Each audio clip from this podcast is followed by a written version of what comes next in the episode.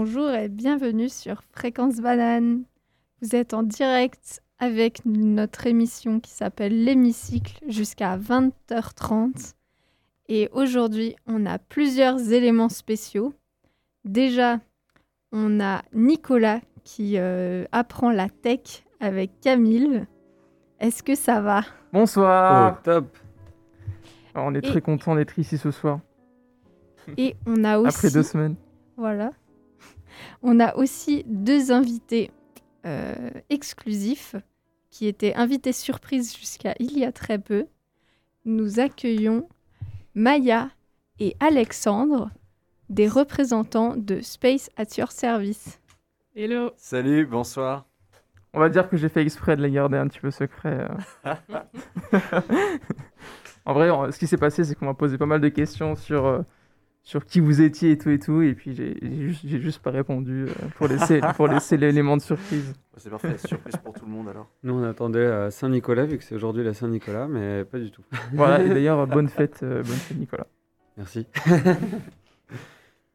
Donc euh, là, ce qu'on va faire ce soir, c'est un peu particulier. Euh, on a eu quoi? On a eu genre deux invités, c'est ça, depuis le début qu'on fait des émissions? C'est ça, Camille? Euh, ouais, on en a eu très rarement, ouais. Donc là, euh, là c'est euh, la deuxième fois.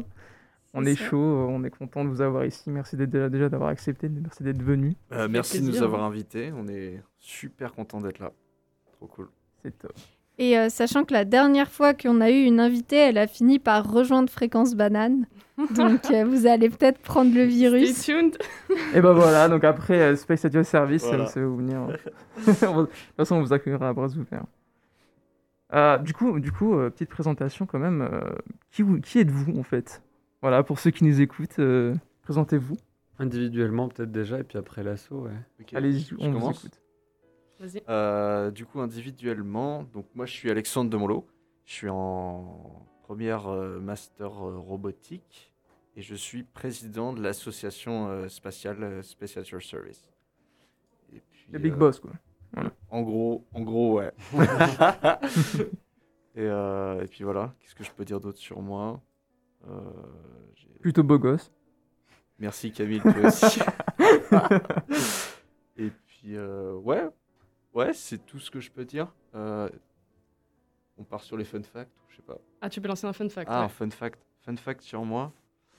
Euh, ah, j'ai pas réfléchi avant de venir, donc ça veut dire que ça va vraiment euh, être un vrai fun fact, quoi. Enfin, pas un fun fact recyclé en tout cas. Euh, bah, J'avais dit quoi à nos réunions comité pour l'intégration comme fun fact? Je me souviens plus. Fun fact sur moi. euh, ouais, bah, j'ai fait un. J'ai marché en Espagne pendant 800 km en 2019 avec 800 un pote. kilomètres. Ouais, on avait fait ça sur un mois. Voilà, on s'était tapé une déterre. Et, euh, et puis voilà, c'était bien cool. Ça t'a pris combien de temps? Euh, 26 jours. Ok, stylé. Voilà, ouais. 26 jours, mais euh, t'as marché tous les jours? On marchait tous les jours et c'était. euh, en fait, on, on rejoignait des étapes. Du coup, on suivait le tracé du pèlerinage de Saint-Jacques-de-Compostelle, du coup. Ok. Mais euh, bon, il y avait des gens qui faisaient ça pour la, la religion, la foi, ils essayaient de travailler par ça. Nous, c'était vraiment le défi, défi sportif. Enfin, euh, et du coup, ouais, c'était des étapes qui allaient de. Parfois, on faisait 15 km à 45. Euh, voilà. Bon, au bout des 45 km, je pouvais plus marcher. hein. c'était pas possible. Ah ouais, Et j'ai vu que le chemin passe par euh, Lausanne, non? J'ai déjà vu des Ah, panneaux euh, dans Lausanne. Exactement, euh, ouais. En fait, il y a plein de chemins qui viennent, euh, bah, qui passent par un peu toute l'Europe, toutes les villes d'Europe. Mais le chemin principal, c'est celui qui fait euh, Saint-Jean-Pied-de-Port euh, à Saint-Jacques-de-Compostelle, qui fait, alors exactement, il fait pas 800, il fait 799. Ah, t'es un tricheur Ce qui fait Un tricheur. la fin, quand tu arrives, il te donne un petit diplôme et il y a écrit 799. Et là, t'es en mode. Ah, Vous auriez pu arrondir. euh. Voilà. Mais les, les vrais, euh, les, les vrais pèlerins, c'est ceux qui partent de chez eux. Et là, c'est sacrément engagé. Quoi. Et vous en combien de temps, t'as dit? Euh, 26 jours 26 sur jours. le mois d'août. Bravo. Donc, euh, ouais. Ouais, c'est cool. Et toi, Maya? Euh, bah, du coup, je me présente d'abord. Bah, je m'appelle Maya Petrov, je suis en première de méca. Et euh, je suis euh, webmaster de l'asso Space at Your Service. Je m'occupe de, de, genre, je mets les événements sur le site, les petites affiches, euh, les photos de nos événements aussi. Ça, c'est cool. Et un fun fact sur moi, c'est cool, c'est que j'ai quatre nationalités. Donc, j'ai, euh, je suis suisse, je suis américaine, russe et espagnole. Donc, euh, si je veux travailler dans le spatial, ça m'arrange parce que je parle déjà russe et euh, j'ai le passeport américain, donc assez pratique. Une future carrière dans le, dans le spatial, c'est ça? C'est ça, exactement. Bah, et du coup, présentez-nous un peu votre asso. Allez-y, les gars. Eh bien, Vous euh, êtes quand même là pour ça aussi. C'est parti, ouais, clairement. Euh, du coup, Space at Your Service, donc euh, le nom de notre asso, peut-être euh, nos chers auditeurs nous connaissent pour euh, Astronomy on Tap, on espère. Euh, donc du coup, en fait, on est une association de promotion des sciences du spatial et on fait ça de plein de manières différentes. On a des projets euh, très variés en fait. On a des, on a des escape games, on a euh, des conférences euh, informelles dans des bars qu'on appelle euh, Astronomy on Tap Lausanne. Et on en a organisé un la semaine dernière au bar satellite à SAT et on va revenir ce prochain. On donne aussi des conférences dans des, dans des lycées, on organise des workshops dans des écoles. voilà. Donc en fait, on fait de la vulgarisation du spatial à toutes les couches de la société, dans le sens euh, des plus jeunes aux plus grands. Euh, voilà. Puis les conférences, c'est dans les lycées, mais c'est aussi pour des entreprises. Euh, et puis voilà. Maya, si tu veux rajouter un mot sur ce qu'on fait. Bah non, enfin, c'est surtout que c'est accessible à tous dans le sens qu'il ne faut pas être un pro du spatial ou vraiment aimer le spatial pour prendre du plaisir à nos activités. Parce que Astronomie on Tap, par exemple, c'est vraiment pour tout le monde. Tous les gens du campus ne sont pas forcément intéressés par le spatial, qui euh, peuvent écouter des présentations euh, Mm. sur euh, un truc nouveau, du coup, peuvent en apprendre un peu plus, prendre une bière. Et c'est un contexte assez informel, mais fait plaisir un peu à tous. Donc ça, c'est assez cool pour notre asso. Quoi. Ouais, si, si je peux rajouter un truc, c'est super important ce que Maya vient de dire, c'est que euh, nous, euh, là où on est content, c'est que bah, qu'on donne des introductions aux gens sur le thème du spatial. C'est-à-dire les gens, ils arrivent, ils y connaissent rien, et l'idée, c'est qu'après nos événements, ils aient envie d'en savoir plus. Euh, voilà, donc rien qui est cette étape introductive, c'est super cool pour euh, bah, mieux faire connaître euh, le spatial aux gens. Et puis voilà, donc notamment par Astronomy on Tap, il y a un bon moyen. Ah, déjà, moi je trouvais. euh, bah, du coup, j'ai- été invité par Alexandre sur, sur cet événement. Merci Camille d'être venu. Et c'était vraiment, vraiment très très bien. euh, si vous le refaites, n'hésitez pas. C'est vraiment, c'est un truc de. Vraiment, c'est très intéressant. On retrouve euh, plein d'aspects. Et je m'attendais, en fait, je m'attendais vraiment à ce que ce soit axé sur le, le, côté euh, spatial, donc espace, donc voyage dans l'espace, euh, euh, ISS, etc. Sur des, sur des facts sur, sur tout ça. Il y avait, pour les ceux qui, avaient, qui étaient fans de ça, vous allez être servis. Et, et il y avait aussi autre chose. Et c'était vraiment le, le but principal, c'était qu'il y avait tout autre chose sur les livres, donc la science-fiction, des projets spatiaux qui sont un peu euh, délirants. Euh, rien que le fait d'aller chercher des objets dans l'espace et les ramener sur Terre, c'est un peu un truc de, un peu un truc de fou, quoi. Et vraiment, le truc qui m'a passionné, c'était euh, parce que du coup, on est en- moi et Alexandre, on est en robotique et du coup, on s'intéresse pas mal à des petits robots. Et ce, ce que celui que j'ai vu était vraiment super cool. C'était euh, du coup les des robots origami. euh, Peut-être que tu pourras en dire plus, Alexandre, parce que tu, tu, tu fais euh, Ouais, ouais, des mouvements de tête là derrière. Ouais, non, mais je, je- je suis complètement d'accord avec toi. Moi, ça me fait, ça me fait, euh, comment dire, ça me fait vibrer quand je vois ces robots origami. Je les ai vus en vrai euh, fonctionner dans le laboratoire de robotique reconfigurable. là. C'était juste impressionnant, quoi. Ah ouais. Ça, ça- ça a peut-être un peu drivé mon choix d'en rejoindre la section robotique. Tu, tu les avais vus quand, toi? Euh, en fait, je les avais vus, c'était il y a un an. Euh, du coup, il y a un an, j'étais dans l'assaut et j'étais responsable euh, d'un escape game virtuel Ouais. qu'on a développé.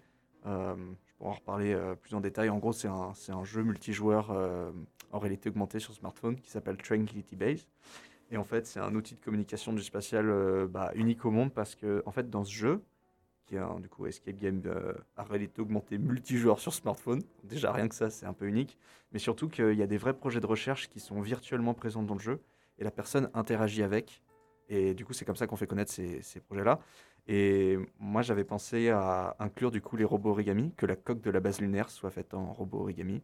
Et je suis allé voir euh, du coup ce labo. J'ai rencontré Kevin et je lui ai dit Kevin, euh, je m'appelle Alex de SpaceSat.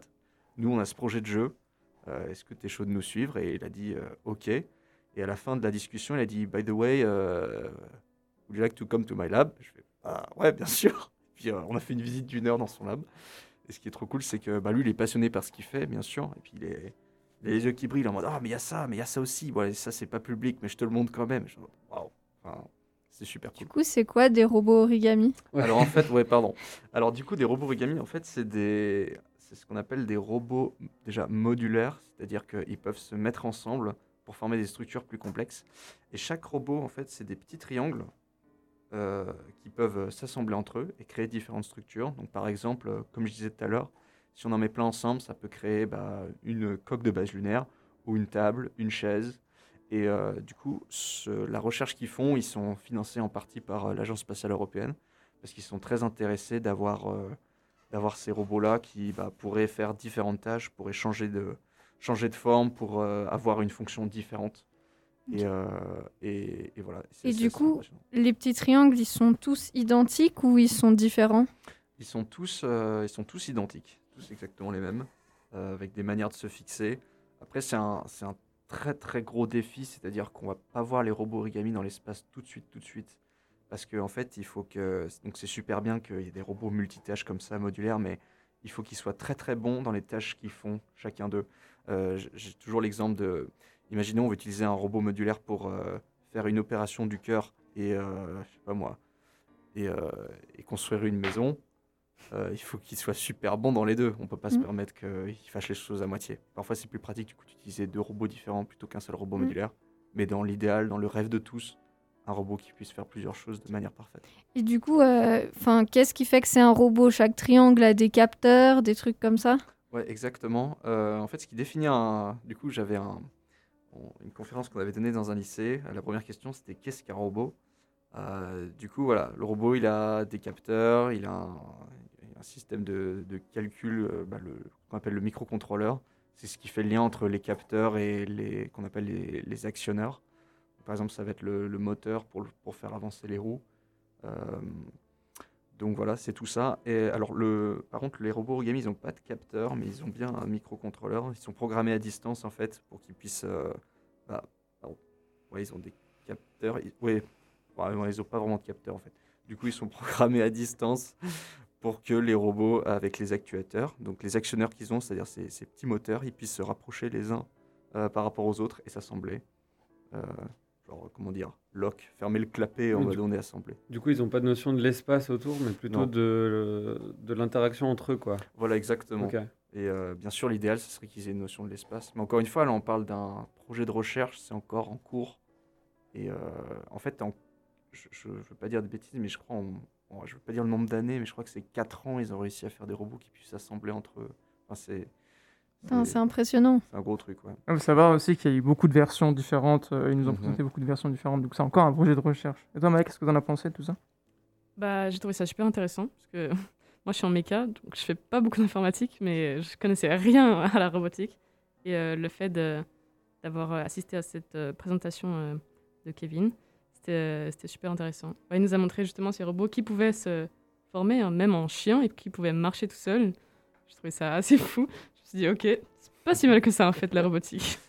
Ouais, en fait, il faut, il faut s'imaginer. euh, du coup, tu peux, tu peux peut-être un peu rentrer dans le détail. C'est-à-dire quoi, euh, se transformer en chien euh, C'est-à-dire que c'était des petits triangles et ils étaient ensemble et, et à un moment donné, il a dit allez, on, va, on va les faire marcher. Et du coup, le truc s'est rapproché, ils se sont déplacés les uns par rapport aux autres. Ils se sont mis un peu sur quatre pattes de former des triangles qui arrivaient à se déplacer une par une, qui faisaient avancer un peu ces sortes de robots que eux-mêmes ils ont appelé, ils ont appelé ça un peu chien parce qu'il arrivait à marcher sur quatre pattes. Et du coup, c'était avec. euh, Enfin, la- à la conférence, il avait vraiment ramené ces robots-là, quoi. C'était pas juste euh, une vidéo ou un truc un peu théorique. Non, il, a, il nous a montré une vidéo, il pouvait pas les Ah, ramener, une vidéo, ouais. comme si on était quoi. Ouais, mais apparemment, c'était, euh, ils sont encore branchés. euh, du coup, c'est un peu compliqué de Ouais, les ramener. ouais. ou je sais plus quoi. mais- Ouais, d'accord. Enfin, le, le, ce qui, moi, ce que j'ai trouvé vraiment très super, c'est, c'est qu'on se retrouve. euh, honnêtement, le labo qui faisait ça, même, je même si je suis en robotique, je le connaissais pas. Et euh, je connaissais pas du tout les projets autour de ça. Tu... En fait, quand on, quand on arrive à l'EPFL, on passe devant les trucs, les salles blanches, tout ça, tout ça. Je suis d'accord, ouais. Et on ne voit rien de ce qu'il y a derrière. On a, on a beau être en robotique, euh, on s'amuse avec un petit robot blanc qui s'appelle le Timio et c'est terminé après. Et en gros, euh, ce que je trouve assez fascinant, c'est que dans certains euh, laboratoires, on, on a des projets assez dingues comme ça qui sont cachés et qui euh, ne veulent que euh, être vus par tout le monde. Et c'est vraiment juste très bien juste de, de Mhm. montrer ça. Et du coup, bah, merci pour l'événement. Et puis, je, pense que- je propose qu'on passe une petite pause musicale pour, pour continuer l'émission. Ça marche. Alors du coup, bah, moi, en plus de la Saint-Nicolas aujourd'hui, c'était c'était euh, mon anniversaire il n'y a pas longtemps. C'était le, le gros cap des 30 ans. Alors du coup, fait- je me suis dit que j'allais Wow. partir sur euh, chanson rétro, tu vois. Ah, bon coup, anniversaire. ouais, Bon- bon déjà, bon anniversaire, anniversaire. Merci les copains. Euh, du coup, bah, on va écouter un truc bien bien rétro qui va essayer de me faire croire que j'ai 10 ans de moins. Ouais, 30 ans, ça va quoi. C'est le nouveau 20 ans, on va dire. C'est l'idée. Vous êtes de retour sur Fréquence Banane. On est à l'hémicycle jusqu'à 20h30 et on interviewe deux euh, membres du comité de Space at Your Service, Alexandre et Maya. Yeah. Waouh Nous allons euh, reprendre euh, nos petites questions. Donc juste avant, on a parlé euh, du- d'un événement que vous avez fait où il y avait euh, des robots euh, origami et on a expliqué ce que c'était. Et euh, maintenant, on va parler d'un autre, euh, de quelque chose d'autre euh, où je n'ai pas trop compris de quoi il s'agissait. C'est en vrac. Hein. Mais Donc- c'est ça qui est bien, c'est que c'est décousu. Ouais, et puis c'est comme tu disais la semaine dernière, le principe même de l'émission, c'est qu'on prépare tout une heure à l'avance. Donc euh, d'ailleurs là, Camille et moi, on vient même de découvrir les invités une heure à l'avance. Ah, c'est- je vois ça. Bon, on va jusqu'au bout, quoi. Voilà, c'est on, ça. on- on vit le truc. J'a- J'adore le concept. Ouais, chez SpaceNet, on adore, je pense. Mais euh, oui, euh, le, le fait de faire une, une émission une heure à l'avance, ça permet comme ça de- d'arriver un petit peu, euh, un peu stressé sur ce qu'on va dire et tout et tout. Mais, euh, mais c'est c'est très intéressant pour la créativité aussi. Euh, donc voilà. On avait fait des émissions un peu préparées à l'avance, mais euh, on préfère maintenant euh, s'axer sur ça. Bah, du coup, ouais, l'idée c'était euh, que tout à l'heure, là, tu... donc Alexandre euh, de l'assaut, là, tu nous parlais de, de techniques d'eye tracking en fait, hein, euh, Mhm. qui permettent Ouais. de, de voir où est-ce que le regard se, se penche. Ouais, exactement. Et tu disais que tu trouvais ça impressionnant, voire même un peu flippant, et tu te disais limite, genre, euh, comme les gens trouvent que probablement on est écouté un peu partout, et tu disais, mais ça se trouve, ils ont mis des appareils comme ça qui permettent Mhm. d'évaluer où est-ce qu'on regarde un peu partout. Quoi. Mhm. Et Ouais. du coup, après, on est, on est un peu parti en débat, et on se disait qu'on aimerait bien discuter un peu autour de ce sujet, parce que bah, c'est vrai que c'est un thème de plus en plus présent, la, la société de l'observation, euh, le, enfin, voilà, le truc récurrent, euh, l'exemple un peu euh, dystopique qui fait peur, c'est toujours la Chine et son système de notation, ou si tu te fais choper en train de, de passer au feu rouge, euh, tu, tu te prends euh, moins, euh, je sais pas combien de points sur euh, ton profil, et du coup, la vie est plus chère, tu as moins accès à certains trucs et tout. Et, et évidemment, dans les sociétés plus capitalistes occidentales, on va dire, l'utilisation et autres, ça va être plus pour voir, genre, qu'est-ce qui attire le regard, du coup, comment on peut faire en sorte que les gens achètent plus tel ou tel produit. Euh, typiquement, ce qui est beaucoup utilisé, par exemple, dans les supermarchés, si- s'il y a des trucs qu'on veut plus te vendre que d'autres, ben, on va les mettre au niveau de la hauteur qui correspond à la moyenne des gens. Et les trucs qu'on veut pas que tu achètes parce que c'est moins cher ou que ça intéresse moins le supermarché, ils vont les mettre dans les rayons tout en bas ou tout en haut, histoire que tu aies plus difficilement accès. Mm. Et, et puis voilà, du coup, on, a- on enchaînait un peu sur ce débat. Je sais pas si vous voulez donner aussi. euh, Juste, à- juste avant que tu remettes un petit peu dans le contexte euh, ce que tu voulais nous dire je- sur, euh, sur les caméras et tout ça. Euh, il faut- en fait, je vais quand même préciser un truc, c'est que ça existait déjà avant, avant qu'il y ait les caméras, avant qu'il y ait les programmes, avant qu'il y ait les intelligences artificielles, euh, etc., etc. Mais euh, du coup, on passe à une ère un petit peu différente où euh, l'utilisation de ces outils-là permet de perfectionner euh, ce genre de technique. Et ça le perfectionne à un tel point que ça pourrait devenir très envahissant et très, très problématique dans le sens où, où ça pourrait littéralement ramener la personne à, à- des statistiques qui sont purement économiques. Et du coup, euh, l'humain, l'humain dans tout ça, peut-être que le, débat sur la place de l'humain dans tout ça est à questionner. Bah, en fait, si je peux même euh, monter le truc plus loin, tu vois, ce qui est intéressant, c'est que tout dépend de l'objectif derrière. Parce que, par exemple, j'ai même des connaissances, hein, je travaille en, en neurosciences, euh, j'ai des connaissances qui travaillent pour l'État français, par exemple, pour mettre en place ce qu'on appelle les nudges. Et en fait, le principe des nudges, c'est un peu la même chose, c'est-à-dire d'utiliser des biais naturels du comportement, mais pour pousser à des, des trucs civiques. Euh, L'exemple classique, un peu débile, c'est euh, ils mettent une mouche dans les urinoirs des mecs pour les forcer à, pisser dans l'urinoir et pas en foutre partout autour. Et typiquement, tu as des petits trucs comme ça pour, euh, en fait, comment faciliter les choses pour l'esprit euh, humain, pour que ça lui demande moins d'efforts de- d'avoir un comportement plus, je sais pas comment dire, plus pro-social, quoi, d'une certaine manière. Donc évidemment, ça peut faire peur, mais j'ai l'impression qu'aussi tout est lié au qu'est-ce que tu veux comme objectif derrière, parce qu'évidemment, là où ça nous fait froid dans le dos, c'est quand on se dit que tout ça s'est mis en place pour nous pousser à acheter certains produits de merde qui vont enrichir certains types à l'autre bout, alors qu'en fait, ça apporte rien en termes de société, voire même pire, ça, ça va dégrader notre santé, etc. Mhm. Et tout ça, euh, ce qui m'avait choqué une fois, j'avais vu une pièce de théâtre sur un mec qui s'appelle Edward Bernays, je crois. En fait, c'est un neveu de Freud. Donc, c'est au XXe siècle qu'il met en place tout un tas de techniques qui sont les techniques de marketing, dont une partie est encore utilisée aujourd'hui. Mais il met en place le marketing euh, tel qu'on le connaît aujourd'hui en s'inspirant des euh, recherches euh, sur la psychanalyse de, son oncle, et de toutes les recherches sur l'inconscient et tout. Et il se dit, ah, mais putain, en fait, je pourrais utiliser tout ça pour manipuler les gens pour qu'ils achètent certains produits. Et du coup, dans cette pièce, c'était hyper intéressant. de lire la biographie de ce type parce que c'est vraiment effrayant de se dire putain tout ça c'est récent et ce gars-là a existé a mis en place tous ces trucs-là quoi. Et, euh, et, du coup bah je sais pas il t'explique qu'à un moment dans sa vie il a poussé euh, les femmes à fumer plus parce qu'au début elles fumaient pas du tout. Et il a mis tout, en place tout un tas de techniques pour euh, montrer, dire que c'était hyper féministe de fumer, que c'est trop cool et tout. Et à la fin de sa vie, il te montre qu'il il y a une asso qui l'a payé pour faire de la pub contre le fait que les femmes fument parce que ça favorise le cancer du sein. Et il refait une pub dans l'autre sens, mais en en ayant vraiment rien à faire, tu vois, niveau valeur, ils s'en tant qu'on le payait pour faire le truc. Quoi. Voilà, c'était la petite anecdote. Tu, peux me rappeler euh, son nom? Euh, Edward Bernays, je crois, B-E-R-N-A-Y-S. Ce qui est assez, marrant, c'est que il est développé des techniques de bâtard pour, euh, pour les bâtards, quoi.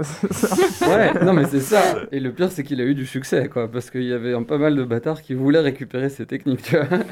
Bon, après, il faut quand même dire que le marketing, c'est euh, c'est quand même. Euh, une... Enfin, je, je sais pas si on, appelle, peut appeler ça une science, mais je trouve que son. Non... En fait, moi, ce qui me dérange dans, dans, dans, dans ce que tu racontes, c'est que on va utiliser une sorte de faiblesse de quelqu'un, parce que c'est son profil psychologique. Et donc son profil psychologique peut inclure euh, des, des, problèmes liés à l'enfance, des problèmes liés euh, à des manques, etc., etc. pour, euh, pour notre intérêt personnel, qui est de lui, de, lui, vendre ou de, ou de faire aller quelque part, si c'est des endroits où on peut... Où il bah, peut acheter des choses. Même plus simplement, tu vois, sans aller dans des trucs psychologiques de l'enfance et tout, le type qui est obèse et qui a un problème, tu vois, de poids, tu vas le pousser en fait à, à consommer encore plus de trucs gras, euh, sucrés. Mais oui, il pourrait utiliser ça en, pour le bien de la société, c'est-à-dire euh, faire euh, un peu de marketing pour mener les gens à du bien au lieu d'utiliser ça pour leur propre bénéfice et leur économie et tout ça. Mm. C'est triste, quoi. c'est l'intérêt, c'est l'intérêt économique qui est, derrière tout ça. Mais effectivement, oui, le, plus, enfin, le, le, plus la technique développée, plus ça devient dangereux d'une certaine manière pour la société parce que il n'y a pas que des, euh, des, adultes euh, qui vont regarder ça. Euh, il y a aussi des enfants qui vont grandir avec cette, cette culture de, du marketing pur mm. et de l'utilisation de, de l'argent comme étant une, une solution à tous les problèmes. Quoi. Mm-hmm que vous avez, euh, du coup, euh, on était parti sur le petit robot euh, et tout ça. divaguer un petit peu, on va remettre les choses vite fait. Alexandre, explique-nous. ouais, alors juste pour finir l'aparté, ouais, les nudges, c'est un sujet qui m'a vraiment passionné. Et j'en avais un autre exemple de nudge que je trouve vraiment stylé. Enfin, du coup, c'est un exemple de, comment dire, pas une sorte de marketing, mais utiliser les trucs du cerveau pour pousser les gens à faire des choses civiques, à respecter les règles de base de sécurité sur la route, par exemple il y a une route, alors je ne sais plus dans quel pays c'est, où il y a en fait il y a des stries sur le côté, euh, des stries de couleur blanche. Et en fait, ces stries, euh, à l'approche du virage, ils vont se rapprocher.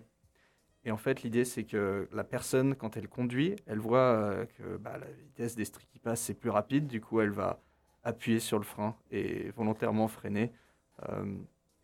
Bah, en utilisant ce trick-là, sans, forcément en, en, avoir conscience. c'est le genre de nudge que je trouve assez sympa.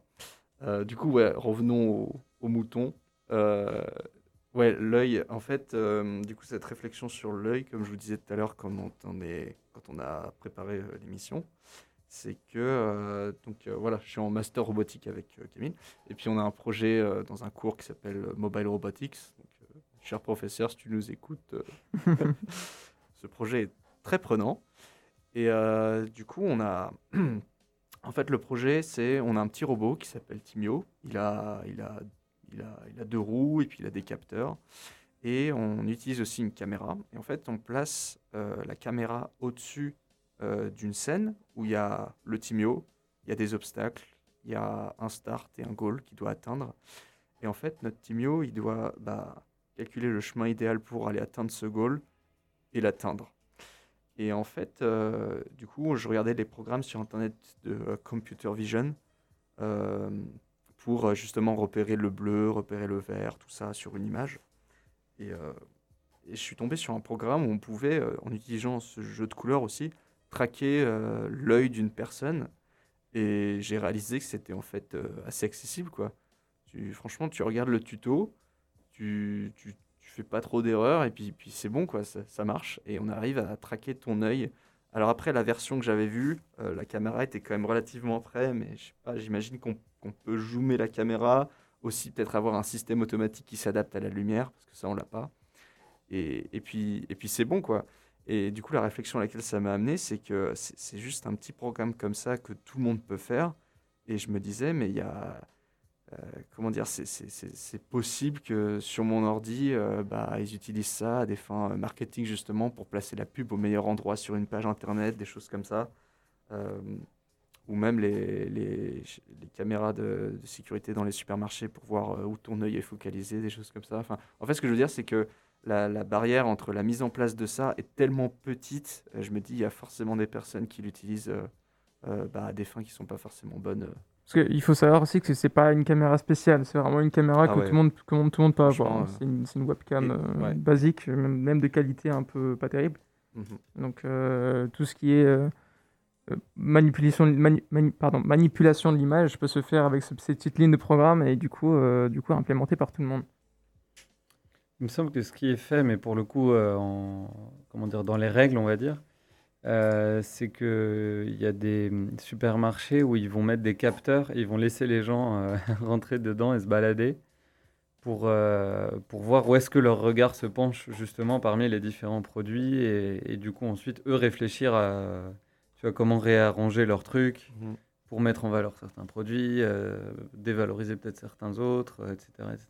Mmh. Mais ouais, pour l'instant, j'ai pas connaissance en tout cas que ce soit utilisé à, notre insu. Mais le truc, comme d'hab, après, c'est que ça demande pas mal d'espace de, stockage, je pense, ce type de données. Euh, et, aussi du traitement, quoi. Parce que tu peux pas juste euh, avoir un truc énorme comme ça derrière, il faut que tu le traites. Donc, mm. euh, c'est peut-être la seule régulation à l'heure actuelle. donc, il n'y a pas de législation claire sur ces trucs. Il doit y avoir quand même une législation qui autorise pas à utiliser. ouais, je, je, je, pense, ouais, ouais. J'espère. Moi aussi. Mais en fait, ça, ça m'a amené aussi à une autre réflexion un peu dans le même thème, c'est qu'on est dans un monde qui est tellement de plus en plus technique. C'est-à-dire aujourd'hui, qui, qui sait comment fonctionne son smartphone en détail Je pense qu'il y a tellement peu de personnes qui savent ça. Ouais, et puis d'ailleurs, Camille, tout à l'heure, tu nous parlais euh, du fait que pas mal de gens pensent que leur téléphone les écoute. Et euh, tu nous disais que euh, en fait, il y a une solution plus simple finalement qui explique ça. Quoi. Donc du coup, j'étais curieux d'en savoir plus. Oui, alors bah, il y, a des, y a plusieurs trucs. Euh, donc beaucoup de personnes pensent que leur, parce qu'ils ont vu une pub sur laquelle ils avaient parlé, imaginons de chaussures, euh, chaussures n'importe lesquelles, hein, n'importe quelle marque, euh, ils vont retrouver une pub sur leur ordinateur ou sur leur, ou sur leur compte Instagram, peu importe. ils pensent, les gens, ces, ces gens-là pensent que en général que leur téléphone les écoute. Donc le micro est activé, qu'il a une reconnaissance de, de, de, de, de la langue, il a une reconnaissance des mots-clés sur tous les mots qui, lui, arrivent. Et euh, il serait délibérément lié à Internet pour envoyer des données à certains, euh, euh, certains vendeurs qui mettraient du coup la pub au bon endroit au bon moment quand vous vous connectez. Alors en fait c'est beaucoup plus simple que ça, parce que ça, ça demanderait déjà, ce serait la loi, parce qu'on rentrerait dans une propriété privée qui est votre téléphone, et du coup beaucoup d'États beaucoup d'États ne veulent pas de ça forcément. Mais euh, il n'y a pas besoin de, voir tout ça. C'est même très complexe d'avoir beaucoup de voir ce genre de choses.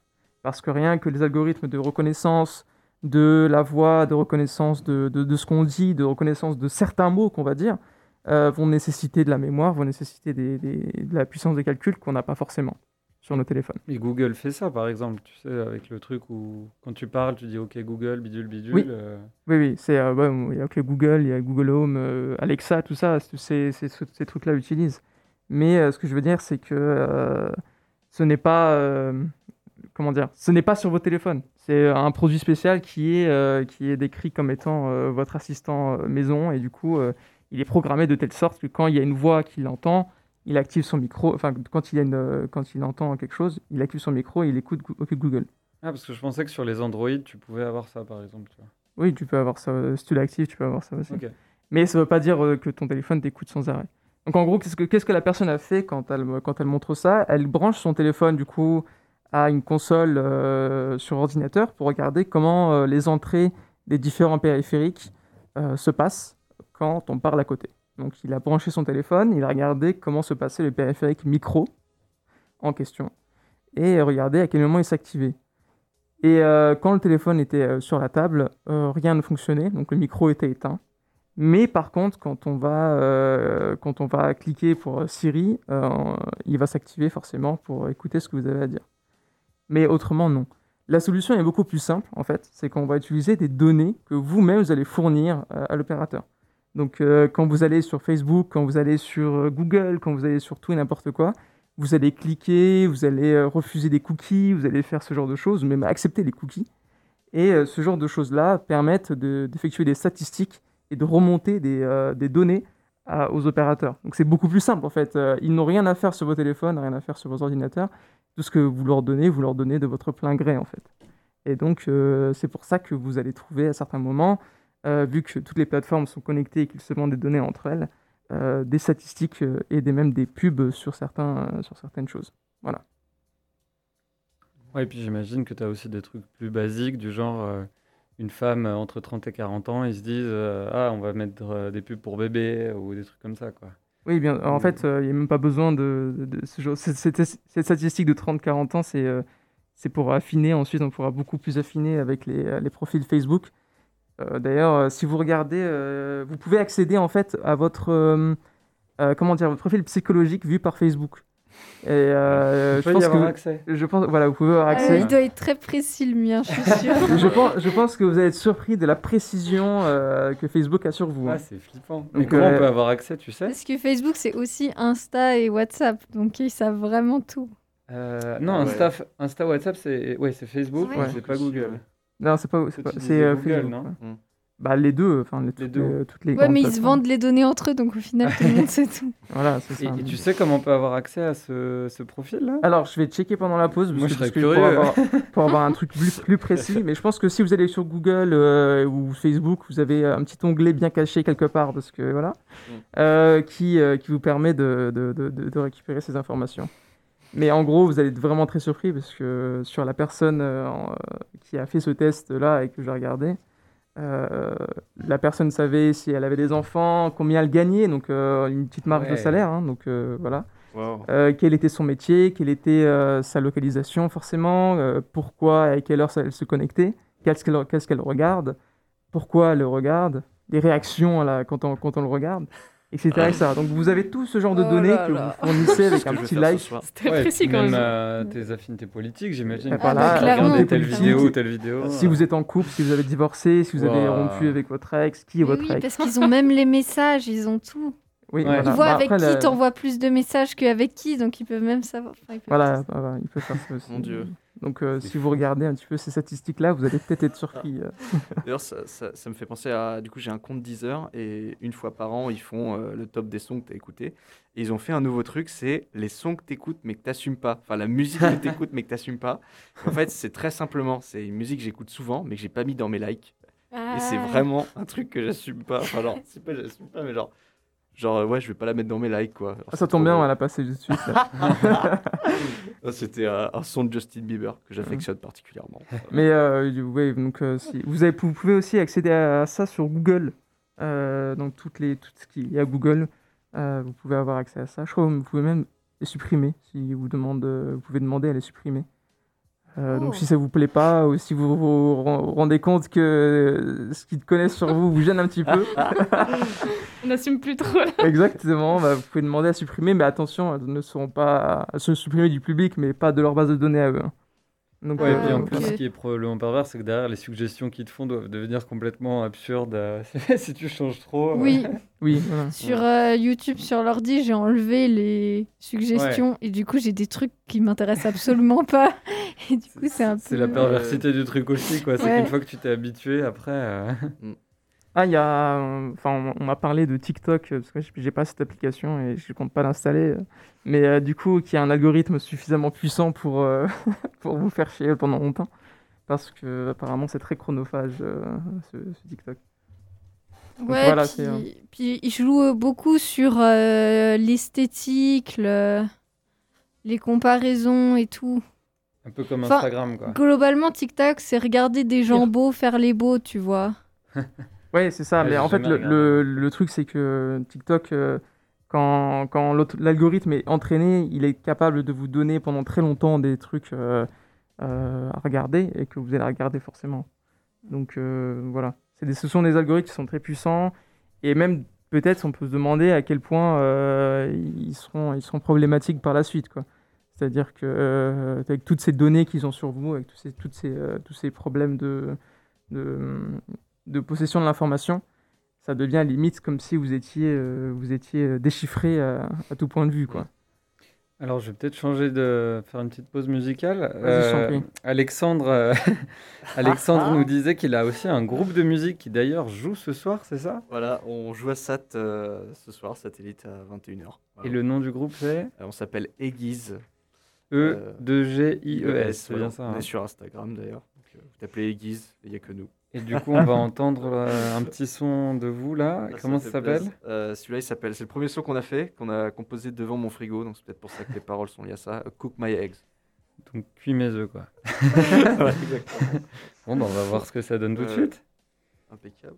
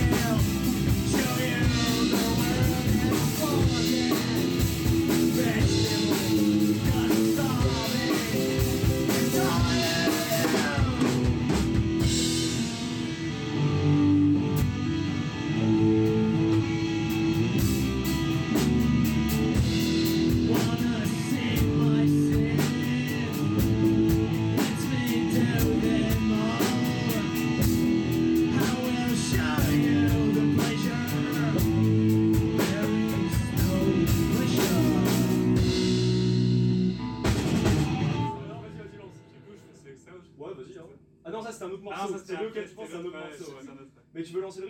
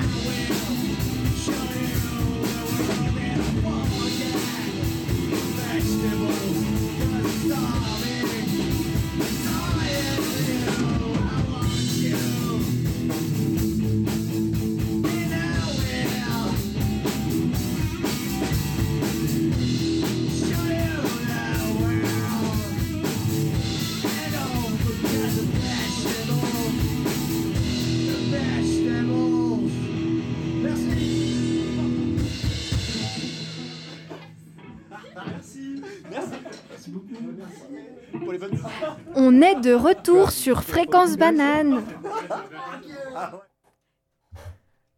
Répétez les- après moi. Ah. Allez, 1, 2, Deux, 3. On est de retour sur Fréquence Banane. Avec nos deux invités, donc Maya et Alexandre, pour, euh, pour cette émission un peu spéciale, euh, sur un sujet, euh, n'importe lequel, euh, on a pris un petit peu au pif. Donc, Alexandre et Maya, vous êtes de Space at Your Service. Et moi, j'ai quelques questions sur l'espace euh, qui, me, qui me taraudent l'esprit euh, un petit peu. Peut-être que ça vous dit de répondre. Avec grand plaisir. Faire de notre mieux. ouais, c'est ça. Bah, déjà, en fait, pourquoi l'espace? Genre, Pourquoi ça vous intéresse? Euh, Déjà, Alors, moi, si je peux me permettre de répondre, c'est que je t'en prie. j'a- j'avais un rêve quand j'étais petite. Euh, je rêvais d'être la première femme à marcher sur la Lune.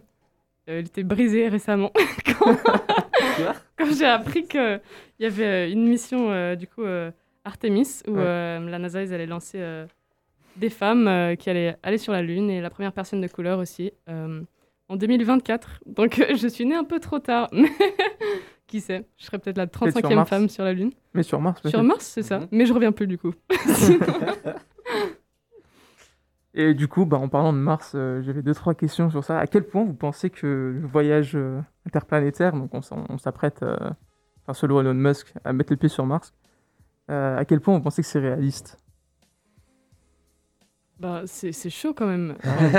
C'est un Moi, bon résumé. je idée. suis d'accord que c'est un bon résumé.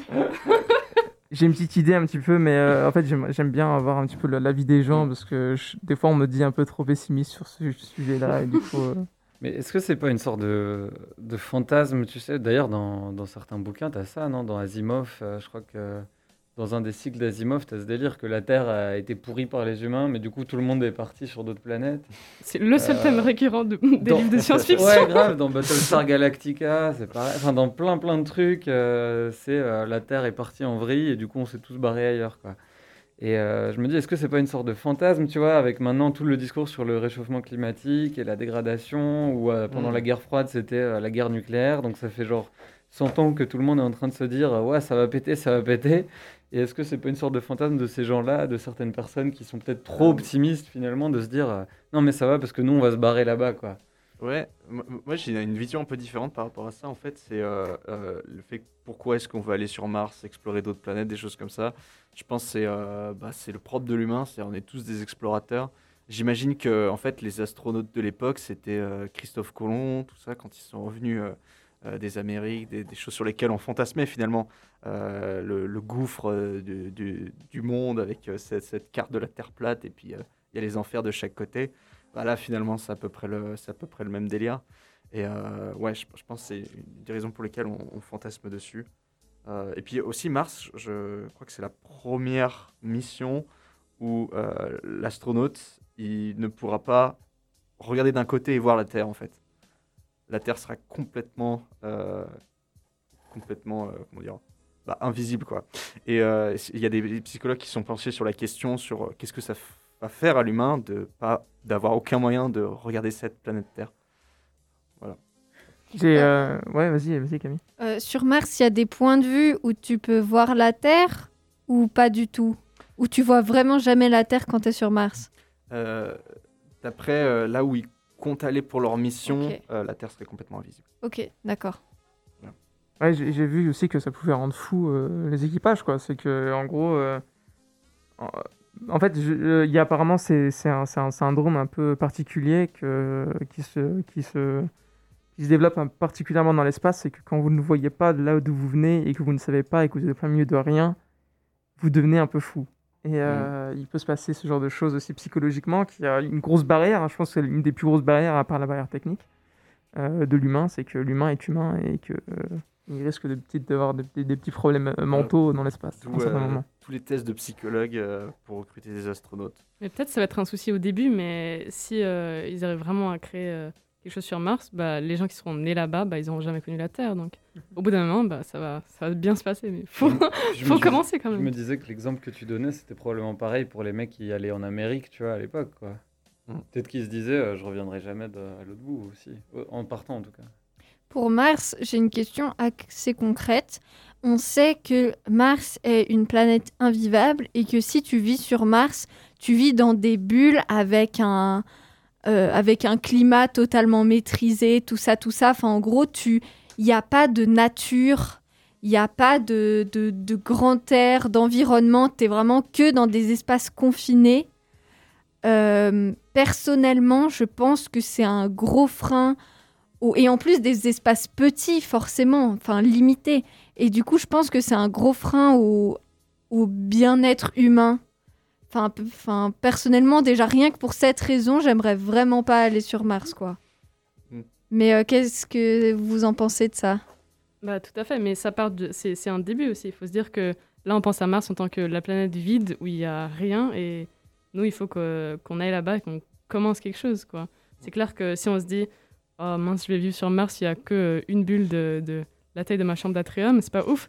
mais, mais sinon, euh, je pense que. enfin, C'est clair que les, les défis technologiques euh, sont immenses, mais euh, de là à se dire, peut-être qu'un jour, la bulle, ce sera pas une chambre, mais ce sera une maison ou euh, après ça va inclure un parc ou quelque chose. Qui sait euh, ce que le futur va amener Et je trouve que c'est un- enfin, c'est intéressant quand même de. Je, je- je pense que. Euh, je veux dire par rapport à ça Ouais, je pense encore une fois, ce qui drive les astronautes, euh, pourquoi aller là-bas, euh, se- se s'enfermer dans une bulle. Euh, encore une fois, c'est un, un peu le côté explorateur. Pourquoi euh, il y a des gens, ils vont gravir des, sommets en. je sais- plus où c'est. hein, Enfin, dans, le, dans la chaîne d'Himalaya à plus de 8000 mètres d'altitude, dans des conditions mais tellement hostiles pour l'homme. Ouais, je pense que c'est ce côté Christophe Colomb. Et puis, comme Maya, l'a très bien dit, c'est un peu une étape intermédiaire. Je pense que le but ultime, c'est d'aller visiter une exoplanète, c'est-à-dire une planète qui nous Mm. ressemble. On sait qu'il y a les conditions favorables pour avoir la vie. On ne sait pas s'il y a. Ce qui serait incroyable, ce serait de pouvoir y aller. Et, euh, et, et le but ultime, c'est de trouver une autre forme de vie.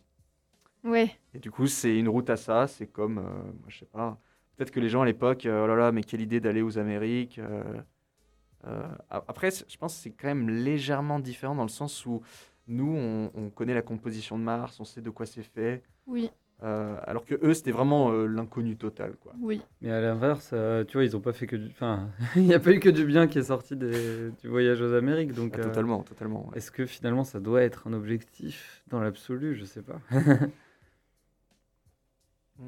J'ai euh, j'ai- aussi réfléchi à un petit truc. Quand le, le truc de- le truc d'aller sur Mars, je trouve ça. Déjà, moi, j'aimerais bien y aller, c'est sûr et certain.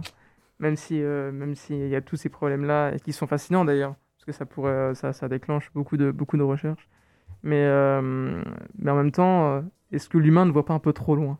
C'est- un peu ça la question que je me pose. Est-ce que l'humain pense que il est un peu intouchable et que il est un peu, il, se donne un peu le devoir de- d'aller chercher des trucs sur Mars?